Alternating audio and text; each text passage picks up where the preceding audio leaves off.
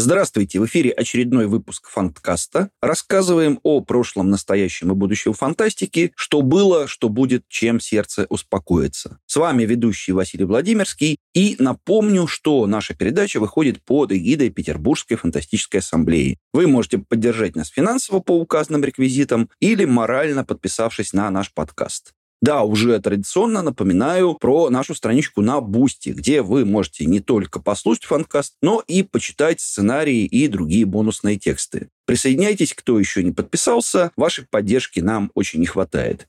И спонсором нашего настроения остается Александр Лебедев, а могли бы стать и вы. Сегодня у нас не совсем типичный выпуск в том смысле, что обычно я стараюсь отталкиваться от каких-то исторических примеров, рассказываю не о своем опыте, а об опыте более интересных, как мне кажется, и более успешных в своем деле коллег. Ну и, конечно, меня с детства учили, что я последняя буква алфавита, все такое. Но на сей раз, без обращения к моему личному опыту, извините, не обойтись, так уж получилось. А поговорим мы нынче об антологиях фантастических повестей и рассказов, или, скорее, рассказов и повестей. О том, какие антологии бывают, на какие популярные категории делятся, на кой вообще сдались любителям фантастики, ну и немножко инсайда, немножко информации за кулисья, как эти самые сборники составляются, по каким принципам составители собирают тексты, что главное, что второстепенное. Здесь-то мой опыт и пригодится. Так получилось, что с 2005 года я один и вместе с Григорием Панченко, Павлом Молитвенным, Антоном Первушиным и Виктором Точиновым подготовил к выходу 17, кажется, таких антологий в разных издательствах. Плюс, конечно, интересовался, как это делают коллеги, составители других сборников. Ну и актуальный информационный повод есть. Выход антологии «Мир без Стругацких» в феврале 2024 года в издательстве СТ в редакции Елены Шубиной. Эту книжку тоже я составлял. Скажу о ней буквально пару слов, пользуясь, что называется, служебным положением. Начну с самого общего и самого очевидного, на какие типы вообще делятся такие книги. Если не высасывать причудливые классификации из пальца, тщетно подражая Борхесу, и не наводить тень на плетень, то таких типов всего три. Во-первых, это тематические сборники, во-вторых, условные ежегодники, и в-третьих, антология авторов, принадлежащих к некой общности, комьюнити, движению, течению и так далее. Тематическая антология, как понятно из названия, это сборник рассказов, посвященных определенной теме. Казалось бы, не бином Ньютона, но на самом деле не все так просто.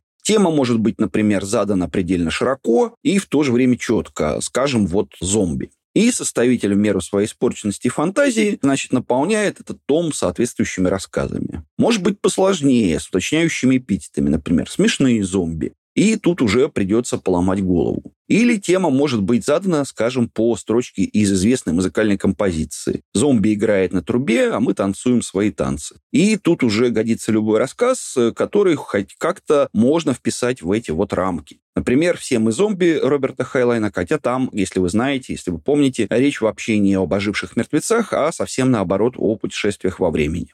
Более того, существуют тематические сборники-трибьюты, то есть антологии, посвященные какому-нибудь одному автору, одному произведению или циклу. В постсоветской литературе самый известный такой проект – это, конечно, серия «Время учеников» под редакцией Андрея Черткова. Пять книг вышло, три тома в 96-2000 годах и еще два в 2009. Там, если кто не в курсе, фантасты, которые в той или иной степени считали себя учениками Стругацких, продолжали или как-то обыгрывали сюжеты произведений АБС. Не всегда, видимо, удачно, но для 90-х это выглядело свеже и ново. Правда, второй заход оказался менее эффектным. Видимо, время уже ушло, да, и обитаемый остров Бондарчука тогда скорее подпортил репутацию Стругацким, чем улучшил. Но не только эти вот антологии. Например, в 2005 году писатель Алексей Калугин к 55-летию марсианских хроник Рэя Брэдбери составил сборник «Новые марсианские хроники». А в 2007 году Алан Кубатиев подготовил антологию Академия Шекли, посвященную памяти классика американской фантастики. Или другой любопытный пример – совместный с поляками проект «Ведьмачьи легенды», сборник прозы русскоязычных авторов, где действие происходит в мире Ведьмака. В Эксмо эта книжка выходила в 2014 году. Участвовали в проекте Михаил Успенский, Мария Галина, Леонид Кудрявцев, Владимир Аренев и другие интересные фантасты.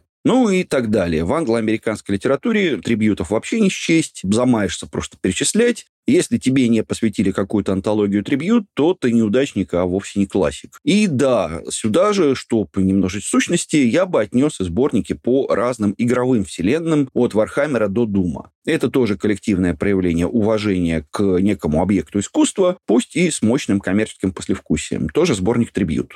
Но и это еще не все. Существуют тематические антологии, где собраны рассказы, действия которых разворачиваются в сеттинге, то есть во вселенной, придуманной составителями специально для этого проекта. Не то чтобы их бесконечное множество, но это не такая уж экзотика, как может показаться. Мой любимый пример – это серия антологии «Дикие карты», которые составлял Джордж Мартин.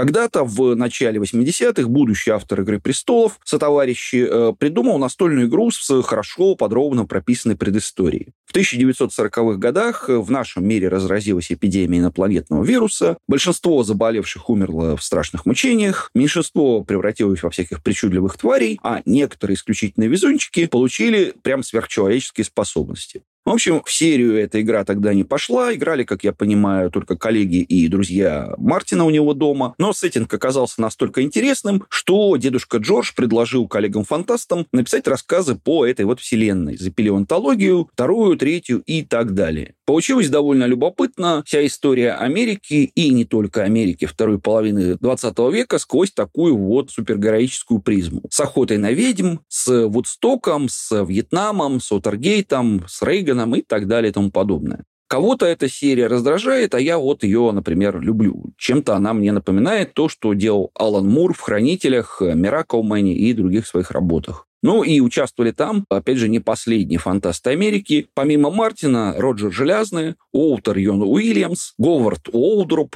Пэт Кэддиган, э, Дэниэль Абрахам, который Джеймс Кори и другие. А из самых запоминающихся отечественных проектов такого рода я могу назвать, например, книгу «Китополис» или «Китополис». Там, правда, все тексты изданы под одним коллективным псевдонимом Грей Ф. Грин, но по факту это именно антология, и действие всех рассказов повестей разворачивается в одной такой стимпанковской вселенной на одном острове. Участвовали в Китополисе Карина Шейнян, Дмитрий Колодан, Ван Наумов, Шимон Врочек, Ляля Брынза, то есть Лариса Бортникова. Ну и, соответственно, тексты очень разные, сразу понятно, что ни одной рукой написаны. Интереснее всего, на мой взгляд, сборники, в которых сочетаются, конечно, разные типы, вот как в мире без Стругацких. Одновременно это трибют, причем трибют не только и не столько Стругацким, а всем писателям-шестидесятникам, и такая игра в рамках заданного а, составителем сеттинга. По крайней мере, ну, так было запланировано, а уж насколько получилось, судить, конечно, вам, читателям.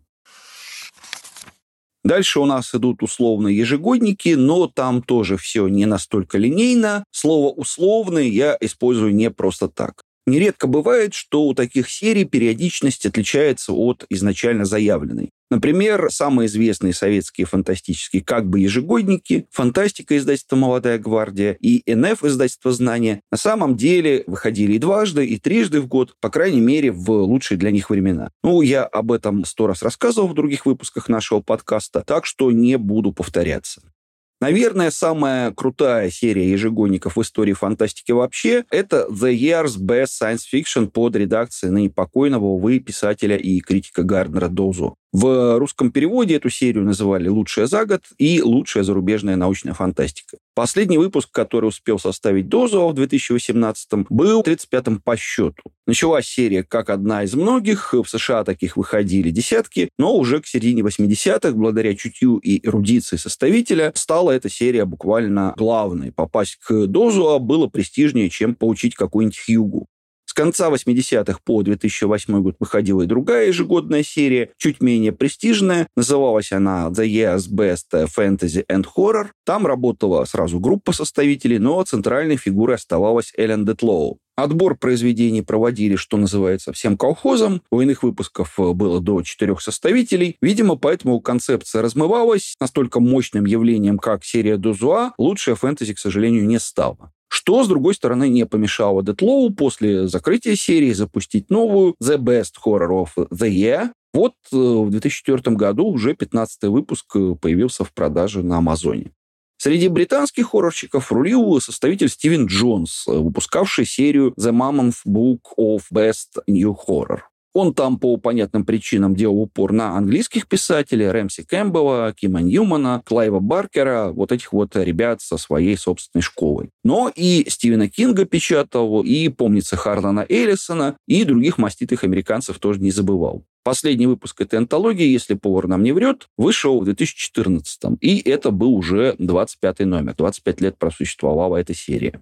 Но вообще англоамериканских ежегодников такого рода существовала куча, какие-то более авторитетные, какие-то менее, все зависело от фигуры составителя. А вот на постсоветском пространстве ежегодникам повезло меньше. В 91-92 фантастика и НФ приказали долго жить, как я рассказывал, ну, по понятным причинам. И почти 10 лет этот формат был у нас мало востребован. Случались всякие попытки вроде Аманжола, издательства Терра Фантастика, но высокая турбулентность книжного рынка, прямо скажем, не способствовала периодичности. А без периодичности, ну, какой ежегодник возможен?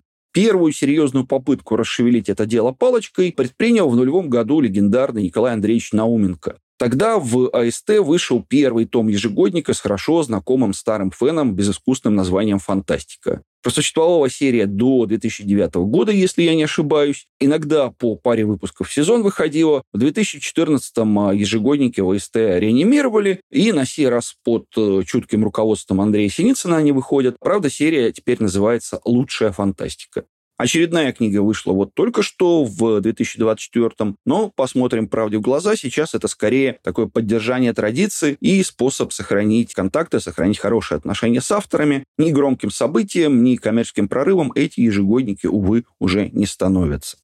В нулевых, впрочем, все было иначе. Вслед за АСТ свою серию ежегодников запустила Эксмо. Даже две, на самом деле, серии. Ежегодники фэнтези под редакцией Василия Мельника, которые выходили с 2003 по 2006 год. Но они, видимо, не взлетели. А вот серия «Русская фантастика» просуществовала с 2005 аж по 2019 год. Составлял ее сперва тот же Мельник, а потом Игорь Минаков. На той же волне в 2006 году мы в Азбуке тогда еще не Атикус и близко тоже запустили серию, называлась серия «Лучшая за год». Ориентировались, правда, скорее на Гарнера Дузуа, чем на советские антологии молодой гвардии знания. Я как раз эти книги составлял, понимаю, что это, скорее всего, операция восприятия, но мне до сих пор кажется, что у нас состав был, ну, самый крутой. Увы, серия тоже не взлетела. Издать тогда удалось только три выпуска. Впрочем, мы на самом деле вовремя соскочили. Ежегодники, увы, так и остались в нулевых как формат. И уже в десятых начался распад и стагнация. Но об этом я скажу чуть позже.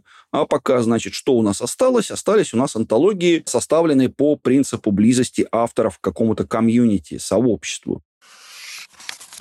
И тут, видимо, проще объяснить все на примерах. Вот смотрите, в 60-х, 70-х выходило два таких э, влиятельных сборника. England Swings SF под редакцией Джудит Мэрил в 68-м и «Опасное видение» Харлана Эллисона в 1967-м. Оба эти сборники считаются ключевыми для того, что чуть позже назовут новой волной англо-американской фантастики, то есть для определенного сообщества, разделяющего общие цели и общие приоритеты. Правда, составительские задачи там немного разные. Эллисон пытается показать, что олдскульные фантасты вроде Азимова или Роберта Блоха тоже не чужды литературному эксперименту, так что у него там часть авторов притянута к этому сообществу за уши. С другой стороны, Джудит Мэрил отбирает рассказы тех писателей, которые реально вот под пивасик обменивались идеями, перекидывались манифестами в британских э, пабах, спорили о высоком, вырабатывали общий подход к литературе. Но на самом деле обе книги составлены именно от комьюнити. Только Мэрил подошла, на мой взгляд, к отбору тщательнее и более рационально.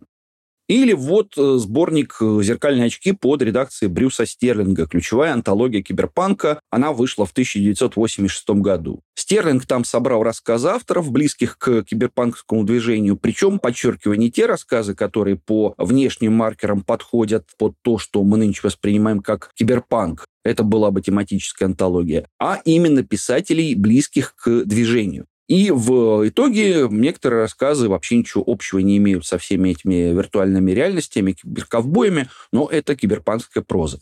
Как она есть, какая она на самом деле. Очень важная и запоминающаяся книжка получилась в итоге. В постсоветской практике была пара похожих сборников «Цветной день» Аркадия Руха, изданный в 2008 и «Цветная ночь» под редакцией Эрика Брегеса, опубликованная в 2010 Это книги, где заданы границы такого литературного движения, как э, «Цветная волна». Ну, знаете, там Карина Шейнян, Владимир Данихнов, Дмитрий Колодан, Иван Наумов, Ляля Брынза и так далее. Правда, непонятно, было ли это движение на самом деле. Большинство авторов не пережило участие в межавторском проекте «Этногенез», но термин в истории отечественной фантастики прижился. Тоже сборники, которые составлены от э, участия авторов в неком комьюнити, в некой тусовке. И это, понятное дело, не единственный тип комьюнити в литературе, не единственный тип комьюнити в фантастике. Участники какого-нибудь семинара – это тоже своего рода сообщество. Скажем, в 1988 году в Ленинградском советском писателе вышла книжка «День свершений», формально под редакцией Натальи Никитайской, а фактически составленная Борисом Натановичем Стругацким. Включала эта книга тексты Андрея Столярова, Святослава Логинова, Вячеслава Рыбакова, Андрея Измайлова, то есть лучшие произведения участников Ленинградского семинара Бориса Стругацкого. Меня эта книжка в свое время прям перепахала. Я раньше не представлял, что фантастику можно так писать. Совершенно невероятный сборник по тем временам временам, когда я читал с повести элских писателей Константина Зарубина, каюсь, представлял именно вот «День свершений». Или еще такое сообщество, авторы, сгруппировавшиеся вокруг какого-нибудь журнала. Сообщество, конечно, довольно условное, с общими ценностями там не всегда все хорошо, но, тем не менее, есть и такая буква в этом алфавите. В 2009 году в Азбуке я выпускал именно такой сборник, назывался он «Фантастика», и входили туда лучшие художественные тексты из одноименного журнала, где я служил одно время креативным директором, как там указано было в выходных данных. Или вот тоже условное сообщество «Друзья конвента». В смысле, те писатели, которые на конвент, э, фестиваль любителей фантастики регулярно ездят или как минимум несколько раз бывали и симпатизируют при этом организаторам. Опять-таки, я составлял два таких сборника по этому принципу. В 2007 году книгу «Теория неожиданности» к юбилею питерского интерпресскона, а в 2014 «Письма не нашего времени» к юбилею казанского зеландкона. Многие нам дали бесплатно для этих сборников свои рассказы и даже повести. Наконец, бывают всякие странные сочетания. Например, с 2014 года, то есть уже 10 лет э, в Австралии СПБ, выходит серия «Самая страшная книга», серия антологий в том числе, под редакцией М.С. Парфенова. Это, с одной стороны, классический ежегодник, но с другой серия сборников тусовки русскоязычных авторов хоррора, людей, собравшихся вокруг онлайн-журнала «Даркер». Такая настойчивость и упорство в нашем вечно турбулентном мире, я считаю, уже заслуживает всяческого уважения. И тут, закончив э, с классификацией, мы подходим к вечному вопросу, о который часто разбиваются высокие мечты и далеко идущие планы. А именно, зачем? В более доходчивой формулировке «нафига?». Нафига нужны эти самые сборники писателю и читателю? Спрашиваю ли, отвечаю, благо тут все просто как мычание. Докладываю, любая антология и тематическая, и ежегодная, и составленная по принципу близости авторов к определенному сообществу, это прежде всего такая выставка достижений народного хозяйства. Для авторов это возможность показать, на что они способны в предложенных обстоятельствах, повысить репутацию и прирастить аудиторию. Для читателей возможность быстро и незадорого узнать, на что, собственно, способны авторы, сделать выбор, отобрать лучшее и отсеять лишнее. Ну, типа, вот это годное, это мы читаем, а вот на этом можно поставить крест, положить болт. Причем рассказы сборники – это не какие-то невнятные ознакомительные фрагменты, это вполне законченные истории, то есть э, читателю понятно, умеет ли автор строить сюжет и прописывать финал. Опять-таки, сборник – это шанс переоткрыть знакомых вроде бы авторов, типа открываешь антологию «Новое будущее» под редакцией Сергея Шикарева и, значит, офигеваешь. Оказывается, детский писатель Эдуард Веркин умеет еще и хардкорную научную фантастику сочинять. Прям сюрприз. Вот на кое это все нужно составителю, другой, более сложный и более заковыристый вопрос. Работа это не то, чтобы хорошо оплачиваемая, в то же время довольно хлопотная. С каждым автором нужно наладить персональный контакт, учесть индивидуальные хотелки, отдельно договориться о разных нюансах и так далее и тому подобное. В итоге в памяти читателя останутся единицы составителей. Доза, Детлоу, Эллисон, Стерлинг, может быть, Андрей Чертков, если очень сильно повезет, если кто-то покопается, так сказать, в архивах интернетов. Но вот точно никто не вспомнит сборник «Герои. Новая реальность», который я составил в 2010 году, или там «Темную сторону города», который мы подготовили вместе с ныне покойным Виктором Точиным в 2014. Хотя, казалось бы, не так давно это все было. В общем, к чему это все составителю, не совсем понятно. Ни денег, ни славы. Иначе говоря, в антологиях я как редактор разочаровался, точнее пришел к выводу, что убраться за них стоит только в том случае, если есть идея, которая прямо захватывает, от которой прямо зажигаешься.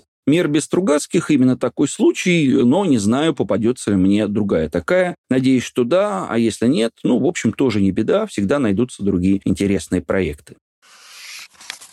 Ну и напоследок еще один проклятый вопрос. Есть ли у антологии фантастики перспективы в России? Попробую ответить в меру моей испорченности. Можете считать это старческим брюзжанием, но из нынешней исторической точки я особых перспектив пока не вижу. То есть, безусловно, какие-то сборники выходили, выходят и будут выходить. Некоторые даже относительно успешные, как та же самая страшная книга. Но выходили же фантастика и ИНФ в Советском Союзе, где реки отнюдь не текли медом и молоком. При этом публиковались эти антологии даже в довольно мрачные для молодых фантастов 70-е. Но свой пик и по коммерческой привлекательности, и по резонансности этот формат, э, боюсь, пережил на рубеже нулевых и десятых годов 21 века. Беда в том, что антология, а в особенности антология ежегодная, это такая часть экосистемы, плод эволюции развитого и пышно цветущего разнообразного рынка. Такого, где существует сразу несколько журналов, несколько медиа, регулярно публикующих фантастику, где в изобилии есть авторы, которые набили руку на малой и средней прозе, где есть конкуренция азарт, есть и чего и из кого выбирать. Да, в нулевых годах в крупной форме у нас господствовали романы попаданцев, межавторские проекты, все эти этногенезы и сточкеры, но в то же время на русском языке выходили журналы «Если», «Полдень», «Мир фантастики», «Звездная дорога», «Реальность фантастики», «Фантастика», не говоря уже о толстых литературных журналах, время от времени печатающих НФ, о глянце, куда он тоже просачивался, о научно-популярных изданиях вроде «Химии жизни» и «Науки и жизни». Но обо всем об этом я подробнее рассказывал в выпуске подкаста, посвященном журналам. Эти издания создали питательную среду, открыли и воспитали немало толковых рассказчиков, фантастов, знавших толк именно в малой и средней форме. И когда после кризиса 2008 года, докатившегося до нас с некоторой задержкой, основные журналы позакрывались, эти люди еще некоторое время барахтались, но в конце концов и они сложили лапки, потому что, ну, зачем писать, если публиковаться негде? Ну, разве что в раз в год там сочинять по рассказику для участия в литературном онлайн-конкурсе, опять же, по старой привычке со сборниками, которые формируются из рассказов участников какого-нибудь сообщества, какого-то литературного движения, все, к сожалению, еще печальнее. Нет у нас никаких литературных движений, по крайней мере, я не наблюдаю. Кроме все тех же хоррорщиков с их самой страшной книгой, которые, повторю, держатся орлами. Наверное, о движениях и течениях будет один из ближайших выпусков фанкаста. Там э, расскажу подробнее, почему, как мне кажется, все так невесело сложилось на этой поляне. Ну и, понятное дело, в нынешней ситуации я не вижу никаких оснований для того, чтобы вот эта порядком скукожившаяся за 10 лет экосистема вдруг налилась новыми соками, как-то развернулась во всю мощь, зацвела и заколосилась. Отрасль, мне кажется, окончательно перешла в режим самосохранения. Не до жиру быть бы живу. А антологии, по большей части, этот жир и есть. Ну, вот такие дела, как говорил по схожему поводу Курт Вонегут. Наверное, можно еще кое-что сказать на эту тему, но я, пожалуй, закончу дозволенные речи. Надеюсь, не совсем уж вогнал вас в меланхолию. Напоминаю, что с вами был Фанткаст и ведущий Василий Владимирский. Не забывайте подписываться и донатить, ну и, само собой, присоединяйтесь к нашему бусте. Хорошего вам настроения, несмотря ни на что. Берегите себя и до новых встреч в эфире.